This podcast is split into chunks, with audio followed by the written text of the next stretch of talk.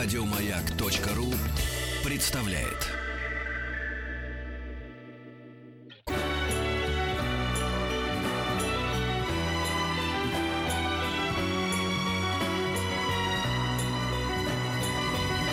Спутник кинозрителя.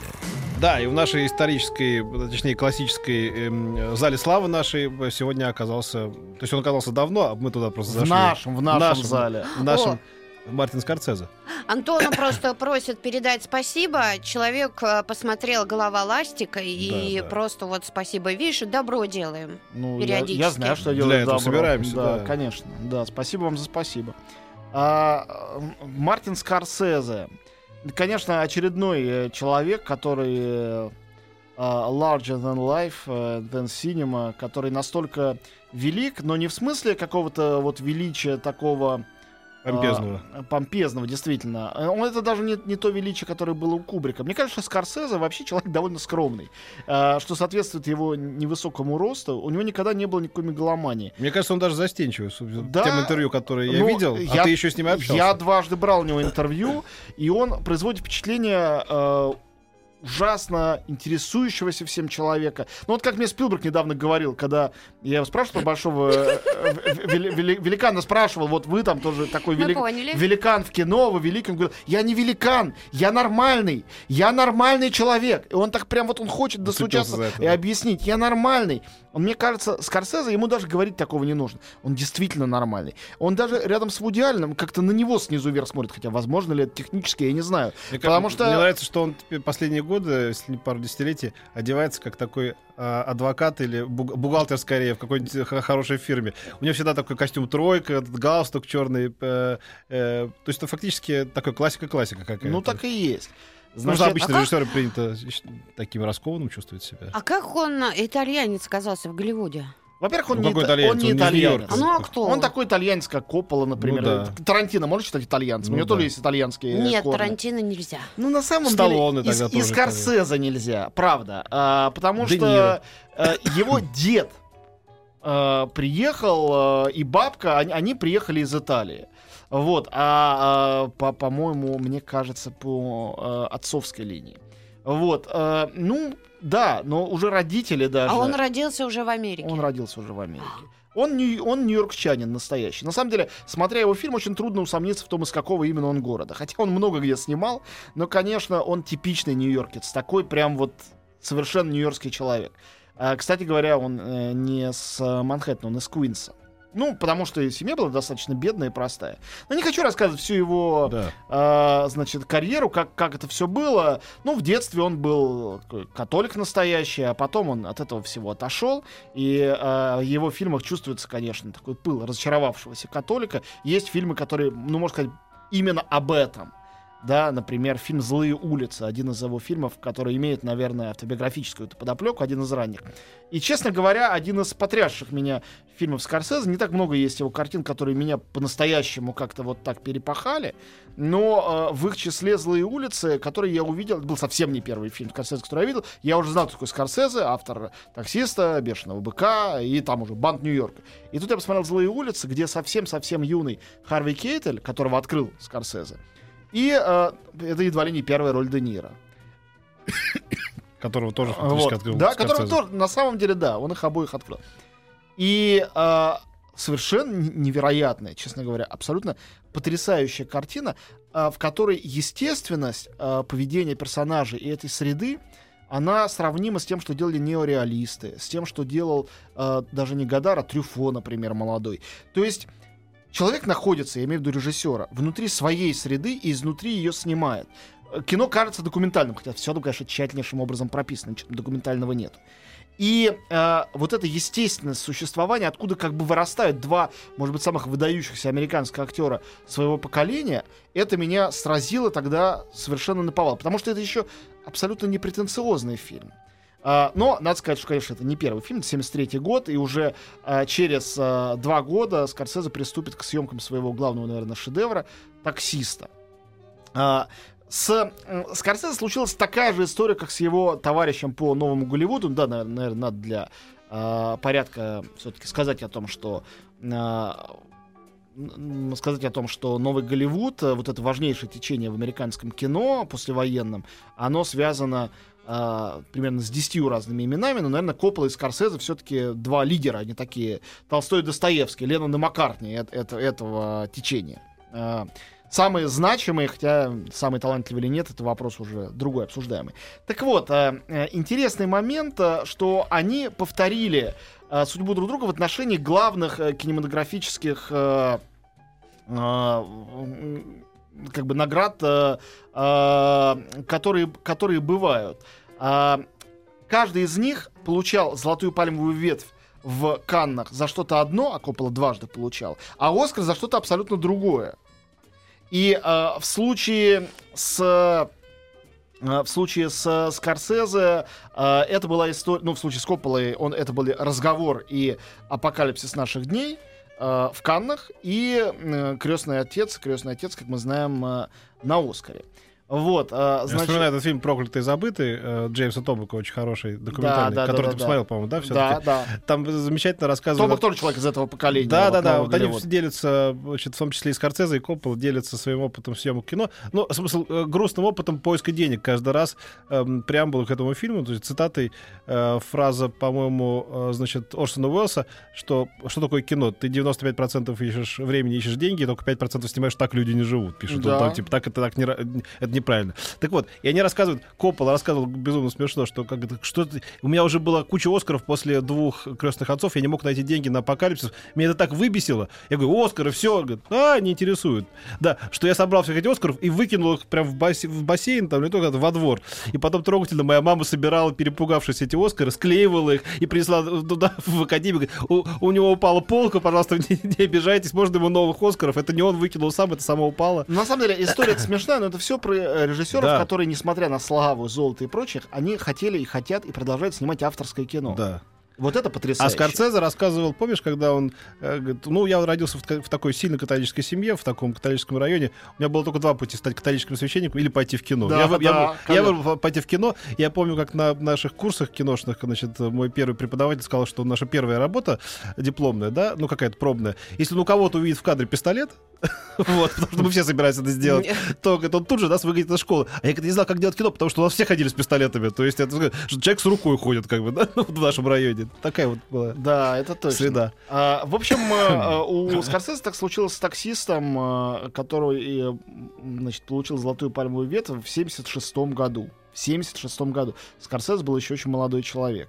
И герой Трэвис, которого сыграл Де Ниро, я, я считаю, что это лучшая роль Де Ниро, а, несмотря на «Однажды в Америке», на «Крестного отца», на все остальное. Я считаю, что лучшая здесь. Ну, Там же Джоди Фостер А вот, да, и начало для Джоди Фостера, и замечательная, хотя и маленькая роль Харви Кейтеля, все правда. Вот, а, ему пришлось ждать сколько лет, чтобы получить свой Оскар за отступников. И это, конечно, уникальный парадокс в истории кино. То, что свой Оскар Скорсезе, дождавшись, получил Сколько? за, 30 лет практически. да, за фильм, который, ну, я считаю у него, простите меня за это, худшим. Нет, ну он не Отступники- худший. Ну нет, слушай, я Хорошо. пересматривал его тут. Окей, из а, его, там, не знаю, 30 фильмов в пятерке худших для меня отступники. Слушай, ху- это замечательно профессиональное кино. Худший фильм, нравится. Худший фильм Скорсезе, во-первых, это лучший фильм для любого другого режиссера. Да, а с этим я не спорю. Да, а во-вторых, я же вот не говорю, щас- что худший он плохой. Для Ты него знаешь, худший. я хочу сказать, что вот с отступниками, я когда посмотрел первый раз, накрученный вот такими чуваками, как ты, тоже я подумал, ну, наверное, есть в этом, да, ну, все-таки дали, слава богу. Но сейчас его пересматриваю по телевизору, есть фильмы, которые не сразу втыкаются, да, они потом с, годами при- прибавляют себе стоимость, я имею в виду такой вот, ну, творческой. Это очень, это, это великолепный какой-то сценарий, потрясающий совершенно, невероятный, хороший э, Сценарий не актёрский- его, это все украдено у, у Гонконгчан. Гонконгский фильм был.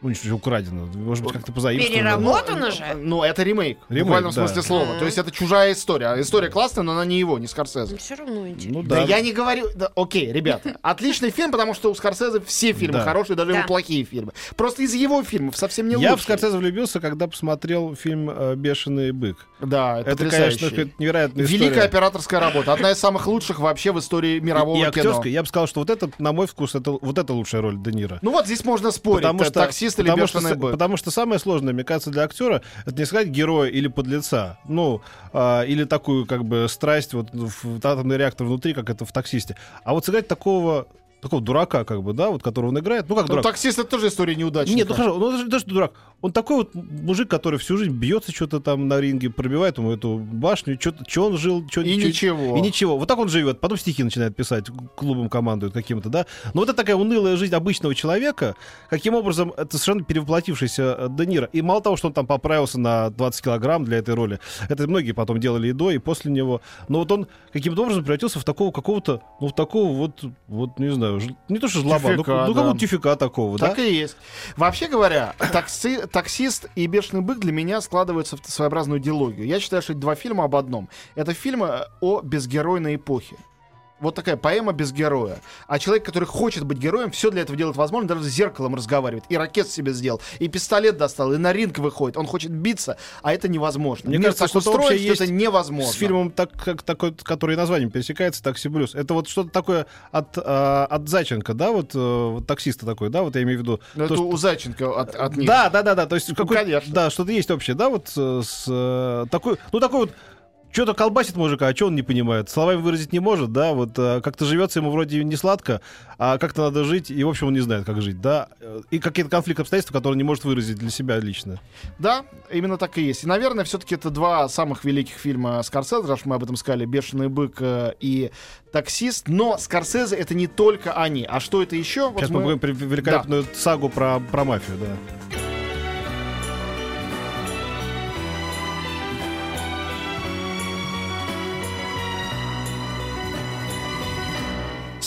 Спутник кинозрителя. Ну, Конечно, надо поговорить о великолепных, по-моему, чуть ли не трех подряд фильмах. Это несколько хороших. Это а, Goodfellas, знаете, х- хорошие парни. «Славные парни» Славные парни. назвали у нас. Кореша его перевел вот так Ну вот. э, да, может т- быть. Да, значит, э, паца- пацаны вот так вот, пацаны, да, бригада по-нашему, да. Ну, почти Э, бригада Да, и да, есть. да. Значит, и, конечно же, казино. Да. Да. мы говорим об этих двух фильмах. Это что-то виртуозное тоже. По Ну, три часа фильмы, но каждый раз ты смотришь на это как просто какой-то аттракцион. Это правда, они сделаны потрясающе. Просто для меня некоторые поздние фильмы Скорсезе невыгодно в моих лично глазах оттеняют ранние, в которых то же самое было сделано естественнее. Мне кажется, это средний фильм А, Скорсезе. В смысле, не Сред- Ну хорошо. Да, вот для меня казино а, и славные парни это виртуозничание на а, той самой базе, которую он создал в фильме Злые улицы в 73 году, и которая мне лично ближе и дороже. Имеет более право базу-то его. Ну да, я же, я же не говорю, что я право он имеет вообще на все.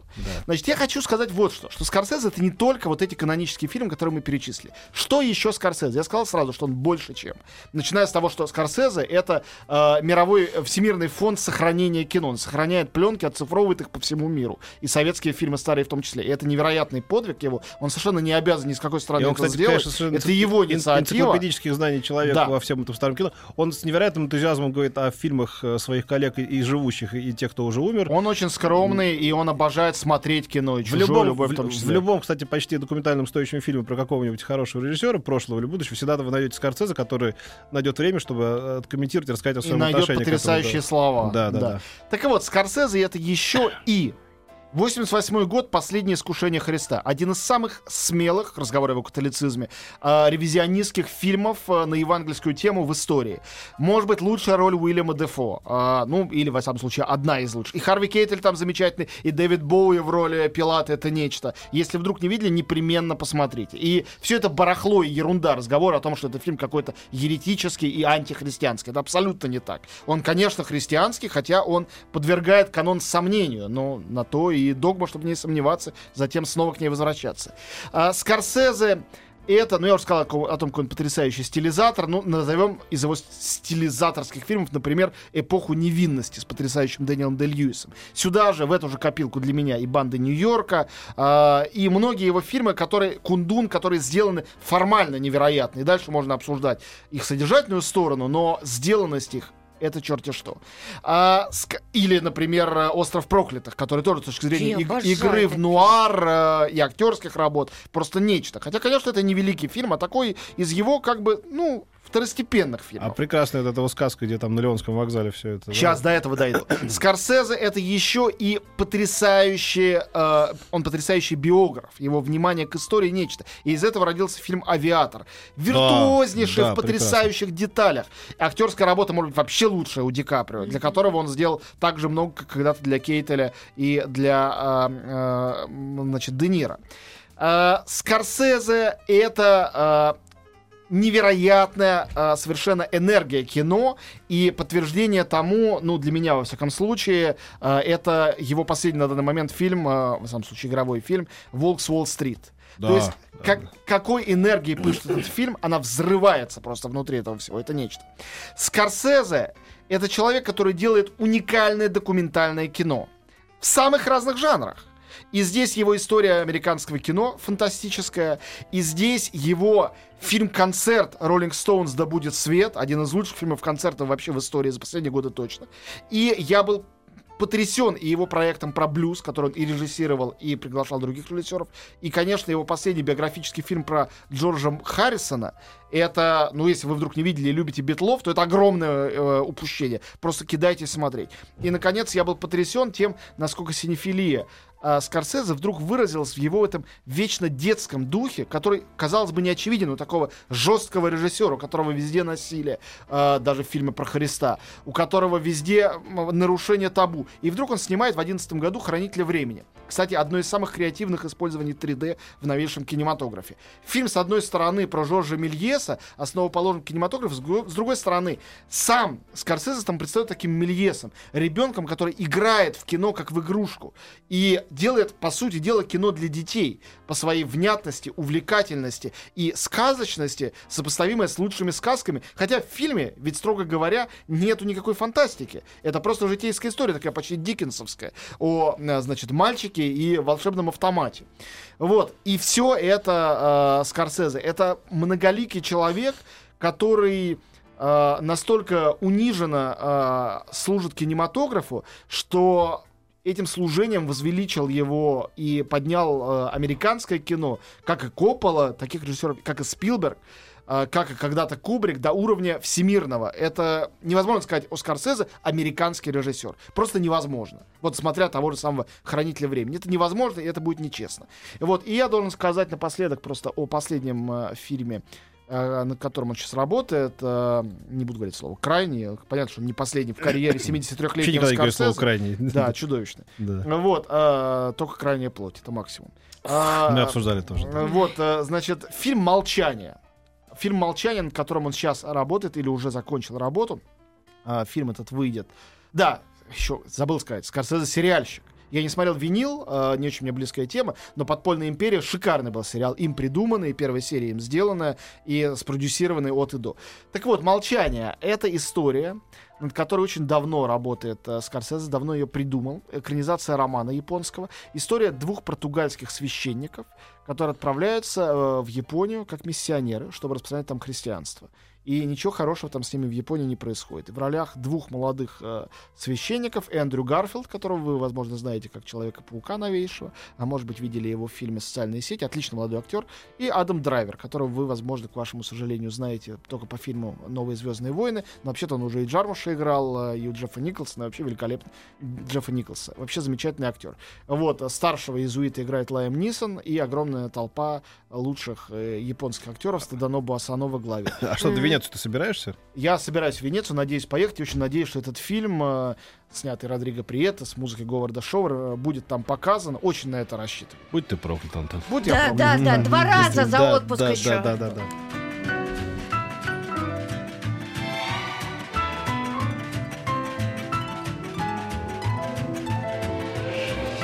Дышите глубже. С Петром Фадеевым. Еще больше подкастов на радиомаяк.ру.